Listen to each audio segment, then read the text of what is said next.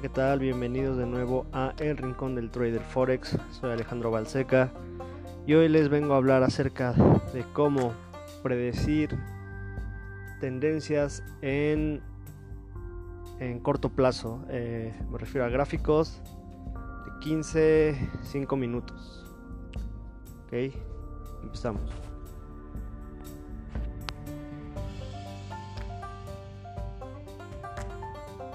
Pues sí, eh, como ya lo dije, eh, hay formas de predecir el mercado en corto plazo y sí es posible o en su mayoría eh, puedes tener una gran probabilidad de acertar con este con este con esta este concepto, ¿no?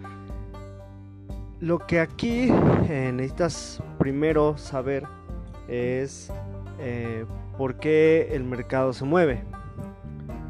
Eh, a partir de esta lógica, pues ya te podrás hacer una idea del por qué o cómo predecir el mercado o el movimiento del mercado en gráficos de corto plazo, ¿no?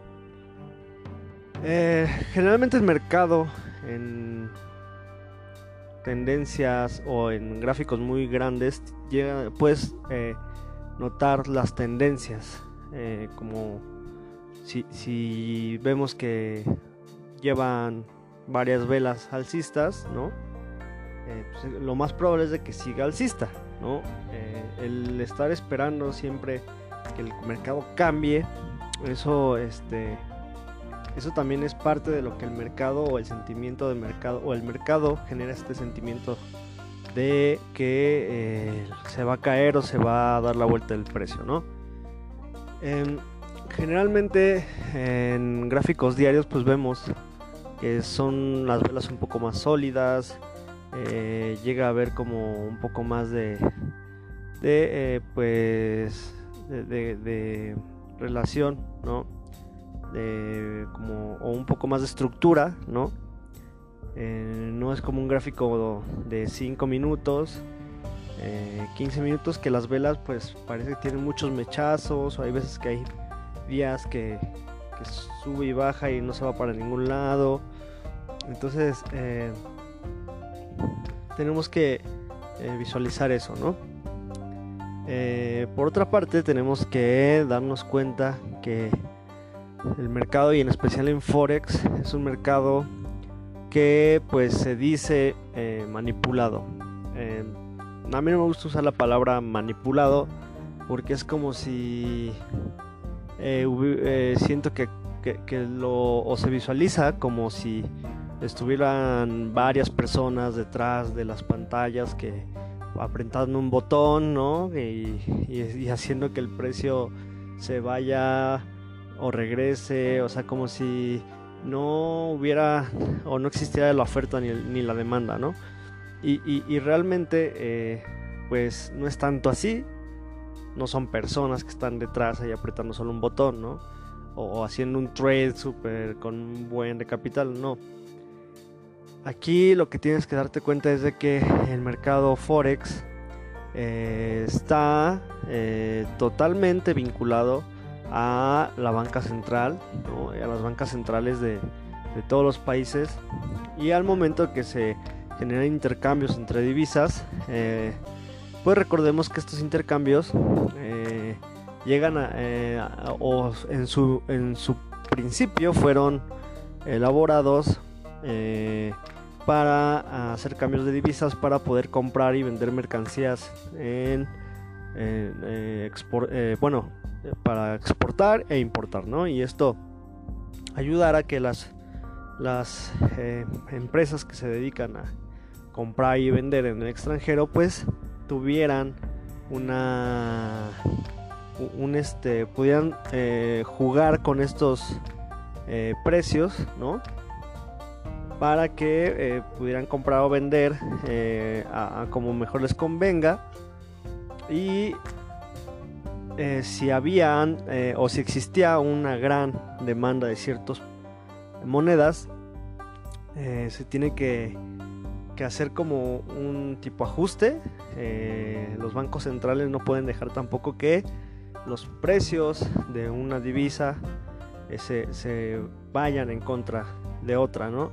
Entonces lo que se tiene que hacer ahí es inyectar liquidez por parte, por parte de los bancos centrales. Esto quiere decir que inyectan no dólares, inyectan sus pesos inyectan sus monedas y las ponen en circulación en su economía, ya que pues eh, seguramente habrá que quien haya comprado sus monedas o las haya cambiado ¿no? por otra divisa y esto para eh, cuestiones de em, mercado, ¿no? de compra y venta de, de bienes y servicios en el mercado.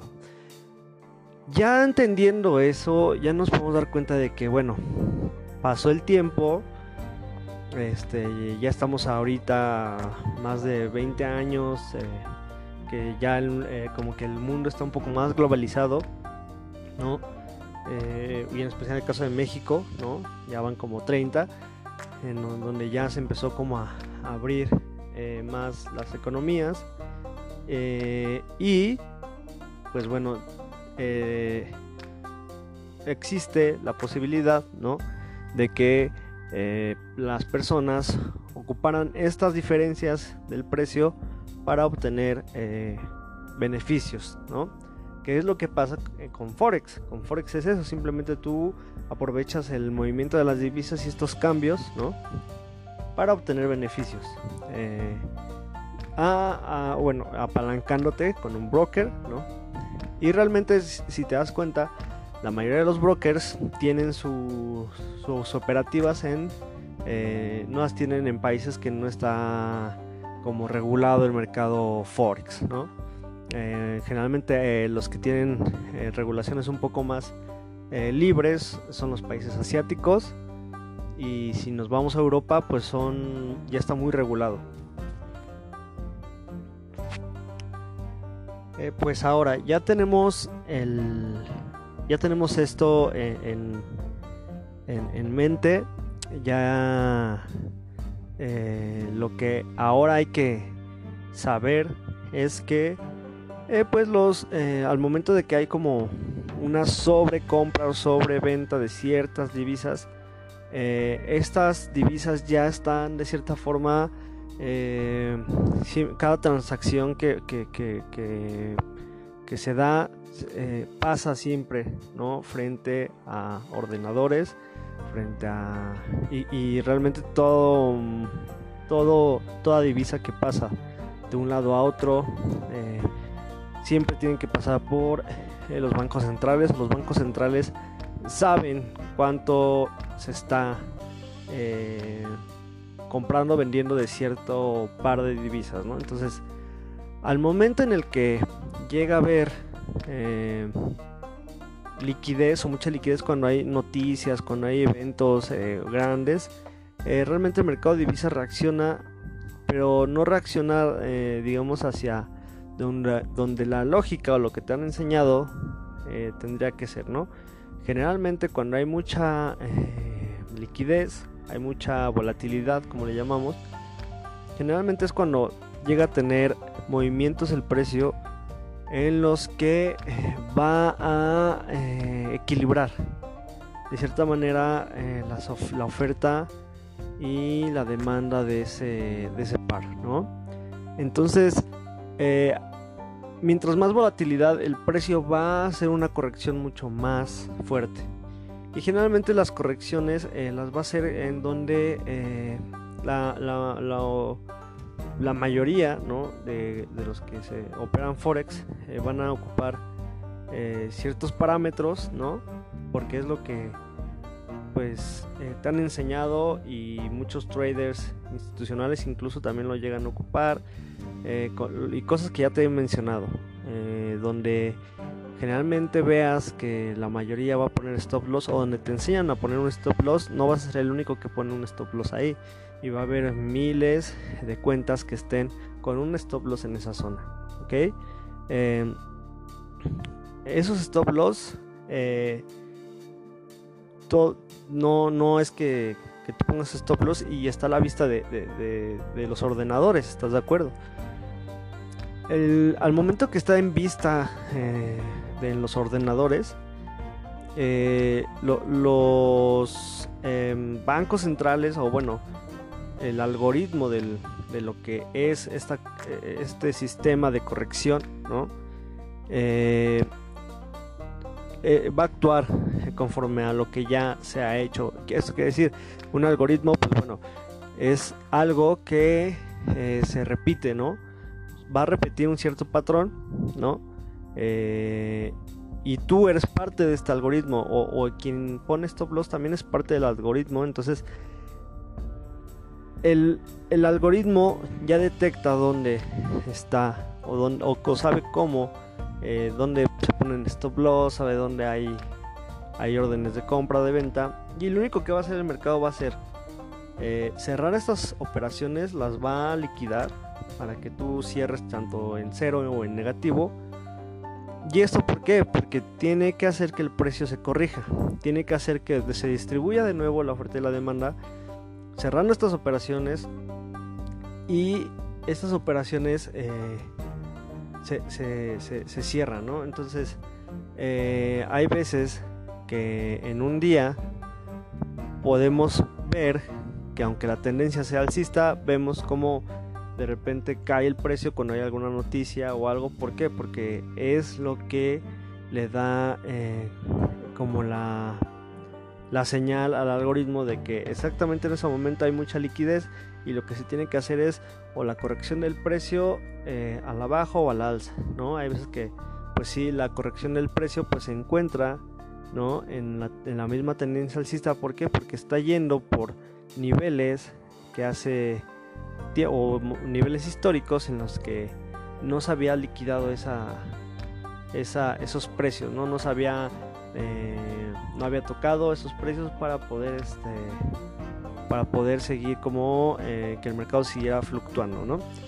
Y es necesario que siga fluctuando, ¿por qué? Porque si no fluctúa, pues no tendría caso eh, ya el, mercado, ¿no? Y, ya no tendría caso ni para exportadores ni importadores el, eh, que el precio eh, se mueva a, entre comillas a eh, libre mercado, ¿no? Entonces, este, hay veces que un se tiene que, que, como que tomar todos los datos que se conocen para saber si el precio está en sobreventa, en sobrecompra, ¿no? Así como una acción y entonces eh, lo que a veces vemos es que sí llega un momento de sobreventa, sobrecompra y vemos que el precio aún así sigue en la tendencia y se puede ir todavía más, ¿no? Pero si vemos el gráfico ya en un eh, tiempo como de mayor temporalidad, estamos viendo que ahora los precios están yendo por niveles históricos, ¿no? O niveles o resistencias históricas que al final son niveles que no se liquidaron en un pasado y ahora ya se están liquidando porque los eh, factores ¿no? Eh, que están alrededor de, este par nos están indicando que el precio eh, ya no es rentable en cierta zona, ¿no? Ya no es, ya no es, ya, ya, no tendría por qué estar en, esta zona y ahora lo que hace es recuperar, ¿no? Todos esos stops que no se llevó en algún momento y los está volviendo a como a, liquidar, ¿no? Está poniendo el precio en, de cierta manera en, equilibrio, ¿no? el, precio se supone que siempre va a buscar esos equilibrios. Por eso las fluctuaciones, por eso hay veces que sube mucho y después cae, o cae y después sube, y es simplemente porque eh, no se podría sostener eh, el precio en una tendencia totalmente alcista durante tanto tiempo y tendría que tener esas fluctuaciones, ¿no? Y si se dan cuenta en muchos pares, pues vemos que sí hay caídas muy grandes, pero si nos vamos a históricos todavía más, vemos que incluso estaba liquidando esos niveles históricos, ¿no? Que, ya estaban. Y eh, pues que esos niveles son, eh, dirás, bueno, ¿quién tiene una operación abierta desde hace 5 años o hace 10 años? Pues los bancos, ellos sí utilizan ese tipo de estrategias eh, porque tienen varios activos, varios activos y todo están, eh, tal vez se, compraron a ese precio y a ese precio en el que ellos tienen varios órdenes también para eh, pues mantener como eh, esa liquidez y, están en un portafolio lo que sea y pues son portafolios, portafolios que son a largo plazo ¿no? entonces ahí están y pues ahora vienen y, se liquidan ¿no? entonces más o menos así es como los precios llegan a fluctuar es como los precios llegan a tener liquidez y entonces Aquí lo importante es cómo predecir el precio en corto plazo. Pues bueno, así como ya te dije que hay niveles históricos, también hay niveles eh, en corto plazo que van a seguir la misma lógica porque el algoritmo va a funcionar de esa forma. Eh, siempre va a buscar liquidar, liquidar y liquidar. Entonces, em, cuando veas que el precio está dejando eh, como que no está lleno por esos stops, ¿no? Que tú dices, bueno, aquí es una zona en donde se pueden poner un stop loss, o aquí es una zona en donde puedes poner un buy stop o sell stop, lo que sea. Cualquier orden que se pueda poner en esa zona que tú digas, bueno, esta zona se me hace como tiene un nivel psicológico importante, tiene esto, tiene el otro. Y eh, te darás cuenta que hay veces que el precio pues puede que vaya en una tendencia alcista, pero dejó estos, estos, estos niveles, ¿no? Y a veces vemos que las divisas de repente, sin tanta necesidad de que haya una noticia tan grande o algo, llegan a caer a esos niveles, ¿no? Y es por lo mismo, porque eh, tiene que, que, como que resetear el precio, tiene que sacar, eh, seguramente había muchos, muchos comprando, eh, en un ejemplo alcista, había mucho, mucho capital en compra, pero no había quien vendiera. Entonces lo que se tiene que hacer es resetear esto para que para meter de nuevo nuevos compradores y nuevos vendedores. Entonces em, bajo esta lógica observa tus gráficos, observa dónde eh, sería una zona en donde se pueden poner stops, donde se pueden poner este un buy stop un sell stop. Y este y como ya te lo había mencionado antes, busca que coincida tal vez con una con un número cerrado, que coincida tal vez con eh, Fibonacci, ¿no? Puedes trazar un Fibonacci y este incluso ahí puede que el retroceso, ¿no? coincida con un retroceso. Generalmente eh, a veces cuando liquida así es un retroceso que saca y mete compradores y así podrías eh, predecir más o menos que qué, es lo que puede ser el precio en corto plazo, ¿no? O sea, no, no estoy diciendo que vas a adivinar en cuánto va a estar el precio en un año, o sea, simplemente puedes eh, analizar que el precio puede mover o, es, o hay mucha probabilidad de que el precio se vaya a mover esos pips, ¿no? pues, y, con base a esto, pues, pues, puedes generar una operativa, ya, ya sea eh, eh, entrando de nuevo en compras, en este ejemplo alcista, ¿no? Entrando de nuevo en compras, ¿no? Ya con un nivel mucho más barato del que estaba,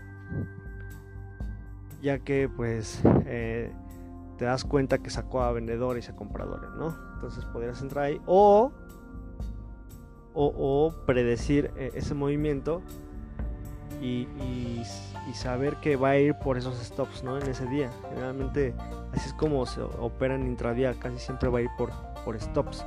Este. Y, cuando ya fue una vez por stops, en algún retroceso, pues ya lo, más probable es de que iríamos por una expansión del precio, ¿no? en estas expansiones también llegan a ser eh, retrocesos de mayor temporalidad, ¿no? A lo mejor una expansión de un en un gráfico de 5 minutos puede ser el retroceso de un gráfico de 4 horas. ¿Okay? Así es como lo, tendrías que, que, ver para eh, que, no, que no sientas que no tiene lógica el trading o que no tiene lógica el mercado. Sí, hay veces que el mercado no se mueve, hay días que se mantiene así, pero simplemente también estos movimientos de, de acumulación también son necesarios para que se generen nuevas eh, nuevas formas, de nueva, se generen nuevos stops, ¿no? Generen nuevas entradas, generen nuevos, o sea, el mercado eh, cuando entra en acumulación es porque ya no hay eh, esta, esta liquidez para llevar el precio o más arriba o más abajo, Y generalmente esta, este, en estas acumulaciones vemos que hay muchos, muchos, muchos stops, ¿no? Se lleva muchos stops y llega un punto en el que ya rompe la acumulación con un stop, se lleva stops y se va en la tendencia de mayor temporalidad o la tendencia más fuerte, ¿no? Es lo que generalmente vemos.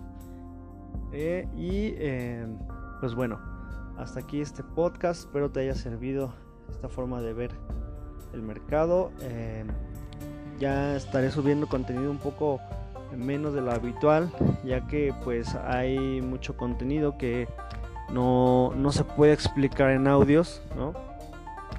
Pero eh, sí seguiré subiendo contenido aquí en este podcast. Eh, mándame un correo a aleconomistaipn.gmail.com si quieres que hable de algún tema en específico o algún par en específico. Eh, lo podemos hablar en este podcast. Eh, si necesitas ayuda con tu operativa, con psicotrading, con lo que sea que necesites, mándame un correo. Em, y eso me ayudará también para eh, saber qué contenido es el que, que te gustaría escuchar. Y nada, aquí estamos. Buenos trades, hasta luego.